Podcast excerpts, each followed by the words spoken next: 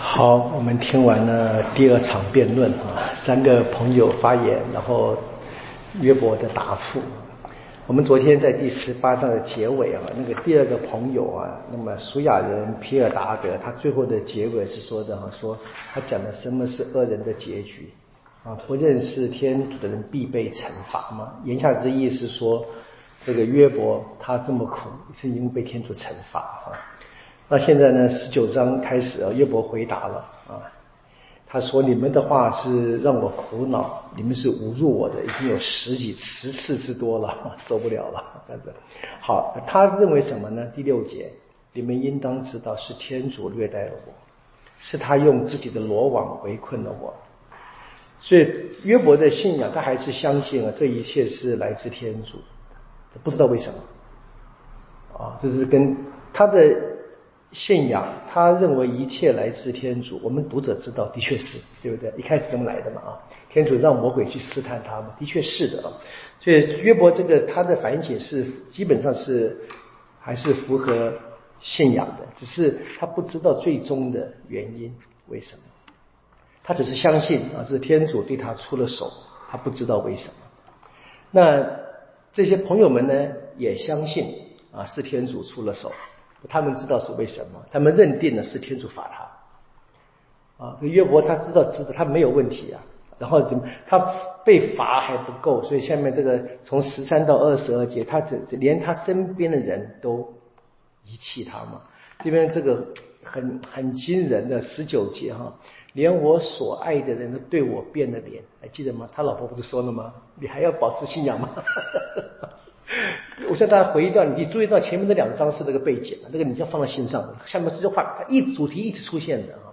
不各位听不听听不听这个古典音乐交响乐嘛？那个有有个主题嘛哈，会一直会出现的。这边就这有有点这个这个味道啊。这个前面那个第一章、第二章，你要把它看得很熟，然后在读的下面，你一直把它放在眼睛里，放在那个脑脑海里面读。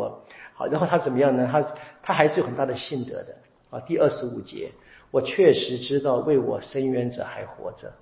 我的辩护人要在地上起立，哦，他还相信天主，这其实很惊人的啊！你看，这他他的内在的争冲突跟挣扎很强的。啊，你们呢？你们再继续继续骂我嘛？你们小心！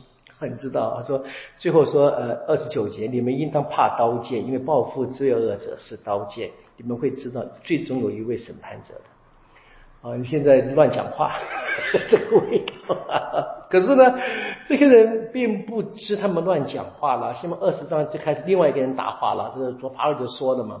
他说：“你看第第第四节哈，你岂不知道自古以来都这样？就这些有人在他们的生命经验里面讲话，那你看啊，这个这话是我们常常讲的啊，自古以来。”应该是我这个人的生命的期限，或者我所阅读的经验、所看过的例子是这样，但它不是全部嘛，对不对？我常常讲，我们台湾教会就是很有趣的，因为台湾教会很年轻啊。就是昨天我也在那个会堂说了嘛，我们还有很多人可能一辈子只在一个堂区只见过一个神父，基本上啊有来往的嘛，他以为那是全部的教会。我们呃不好，不是我没什么恶意，那那真是井底之蛙了。但他也没办法，因为他没没人让让他去见识更多嘛，对不对？这的确是一个困境啊！就我们明白，这三个人其实也没什么恶意了，他就被他的那一个情境限制住了。所以我们说，我们我们读书啊，就我们要问，我们不要不要去去对那些人啊指指点点，指指点也好，最后要问，那他告诉我什么？他告诉我。我不应该像井底之蛙了，我该知道我认识的很有限啊，讲话保留一点点，不要什么自古以来我们一向都是如此，全世界都这样，哪里有全世界都这样，对不对？稍微注意一下，他这边是很很很有趣的一个，他讲二二十三，他去谈恶人的命运都是这样子嘛。那你看，他他还说，他有些人呢看起来很好，对他这个他继续讲，然后这他讲，但是怎么样？突然间啊，突然间。这个天主啊，第十十五节嘛，啊，他的财富都要吐出的，天主使他的腹中要呕吐出来什么？对，天主让他现在好像很好，对不对？这天主没有惩罚他，用他的各种坏事，他以为不知道吗？不，天主知道的。他你看，他说天主必会揭露隐秘的，啊，你看第二十三节说，当他肚腹饱满时，天主如果必要降到，箭如雨点射在他身上。这其实正是约伯遭遇的，对不对？他跟他的孩子啊、妻子啊、牲畜啊都过得非常开心嘛，对不对？突然间灾祸来了，这的确是这些人的经验呢。所以这三个朋友他经验是这样子的啊，只是呢，他的最后就是那个理由。是不是一定是因为他犯的罪被揭露的呢？约伯相信不是啊，我们也知道不是，可他们就好像没有看过这样的例子，他们认为一定是，这是关键。抓到的问题那个那个问题啊，你看这你注意到，其实每个人讲话啊，你仔细看啊，都很有道理，所以这个道理呢是很清楚，还有不足之处，那我们怎么去突破那个？所以正提醒我们的哈。就是我们，比如说，我第一个人知道，我们如果做坏事，小心点啊，天主知道的。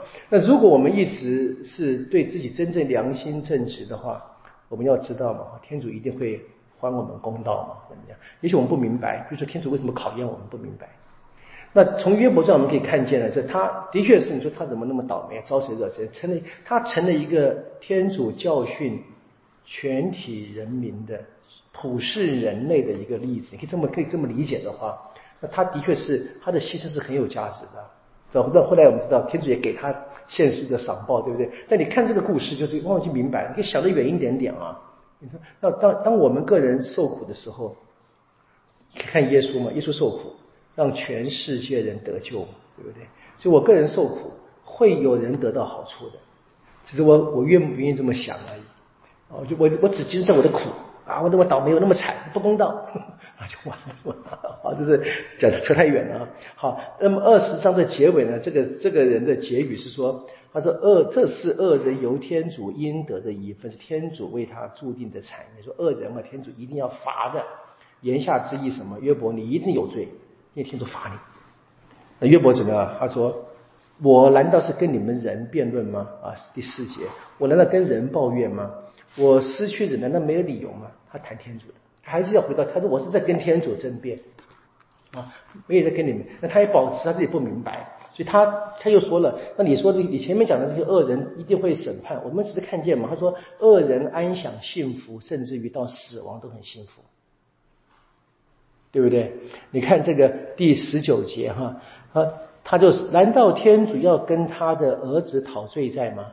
其实应向他本人报复，他前面所说的一切嘛，对不对？他的他养的牛，对不对？公牛交尾都很成功啊，母母牛产子一定平安，呃，孩子跑出像羊群，子女子女跳跃如蜜露啊，他他弹着弹着手什么？弹着手鼓，弹着竖琴唱歌，成低声欢呼，很好啊。这本来是约伯他本来的景象嘛，对不对？你看这用的东西，然后他说这个人去世了，平平安安的去世了。你看，你说哪？你说他哪里有罚？难道天主要罚他的罚他的后代吗？啊，他说其实啊，第十二十第十九节哈，其实应向他本人报复，叫他觉悟啊，这才叫公道啊！为什么这个爸爸做了那么多坏事，孩子儿子要受罚呢？我们知道伊莎伊啊，先生后来也说了嘛，对不对？说祖祖宗啊，祖先吃的酸葡萄哈，那子孙牙齿不会酸，他自己要酸。对不对？这是个例子嘛？这个这很有趣。约伯就问这个这个问题，你看，其实问的很深呢。我们可以看一下这里，我们事实上，你们说的哈，这个坏人一定会受惩罚的。我们就看见坏人平平安安的去世了嘛。我稍微扯远一点，为什么恶意也在讲？其实我觉得这个有政治连接，很很有趣的。我们还记得嘛？对不对？李远吕远哲的抱怨嘛，跟蔡英文总统谈这个这个能源政策，他说二零二二零二五我已经下台了。对不对？你看这个就蛮有这个味道的嘛，对我已经不在了，我已经我的八年任期开心过完过完了。那他约伯是抱怨这个，你可以我们看见你们所说的说恶人，你们这样指责我说我一定有罪，所以你才罚我。没有啊，你们讲的恶人一定会受罚，可能看到有人就是我们的共同的生命经验，你们故意不看而已。啊，所以约伯是回辩，他说，但是我不是跟你们辩论的啊。他接着回答是说啊，天主的作为哈是超过我们知识的啊，你看他还是回到信仰里面看啊，他很小心的啊，天子天主是审判天上者，他岂能交给人？怎么可以交给他什么知识？啊，有人到死一无所缺，享尽平安幸福。他的腰部充满脂肪，他的骨髓润泽丰盈。你的描写多精彩，对不对？我们说，哎呦，这个三高吧，对不对？没问题啊。哦哦，但是有人却致死心灵酸苦，一生毫无福乐。他们却怎么一同埋于尘土，为蛆虫所掩盖呢？他当然在谈到他，他在看到他自己了。他当然会会这个命运，他看到这个，那怎么办？所以这边很清楚啊。他说：“你看，他他要问的是到底天主在哪里？然后呢，他就讲了下面继续谈的哈，这个恶恶人的这些安葬。他最后说：你们干嘛用空话来安慰我？啊，你们其实你们讲的东西啊，你们自己也不清楚是不是真正的正确，大概这个味道吧。我觉得这个话你越越读是越越有味道，就是根本看到这个东西，他去明白哈。但我我要跟他们提醒，要明白，它不是一个单纯的讲过去的故事，甚至我认为它根本就是一个小说啊，一个哲学小说，探讨这或信仰小说，探讨这个苦难的事情，然后呢，去告诉我们啊，在一切的事后，还蛮像今天的这个福音的哈，天主在，天主他在的啊，只是呢，有时候他超过我们的想象。那我们要很小心的哈，不要把自己的以为的哈，以为自古以来都这样，没有，是是我自己的经验太少，我自己的见识太窄，要小心。我们得不断去聆听。那这个像今天是天主透过这个约伯传，或者我们今天刚才读的中土大师录跟若望福音，要给我们这些读者启示的。求天主啊，打开我们的眼。啊，打开我们的心，对我们的邻人呢更好的、更宽厚一点点；对我们自己呢稍微保留一点点。我们今天就到这里哈，我们下个星期一继续从看这个第三场辩论。愿光荣归于父，及子及圣神，今日一样，直到永远。啊，因父及子及圣神之名啊！好，谢谢大家。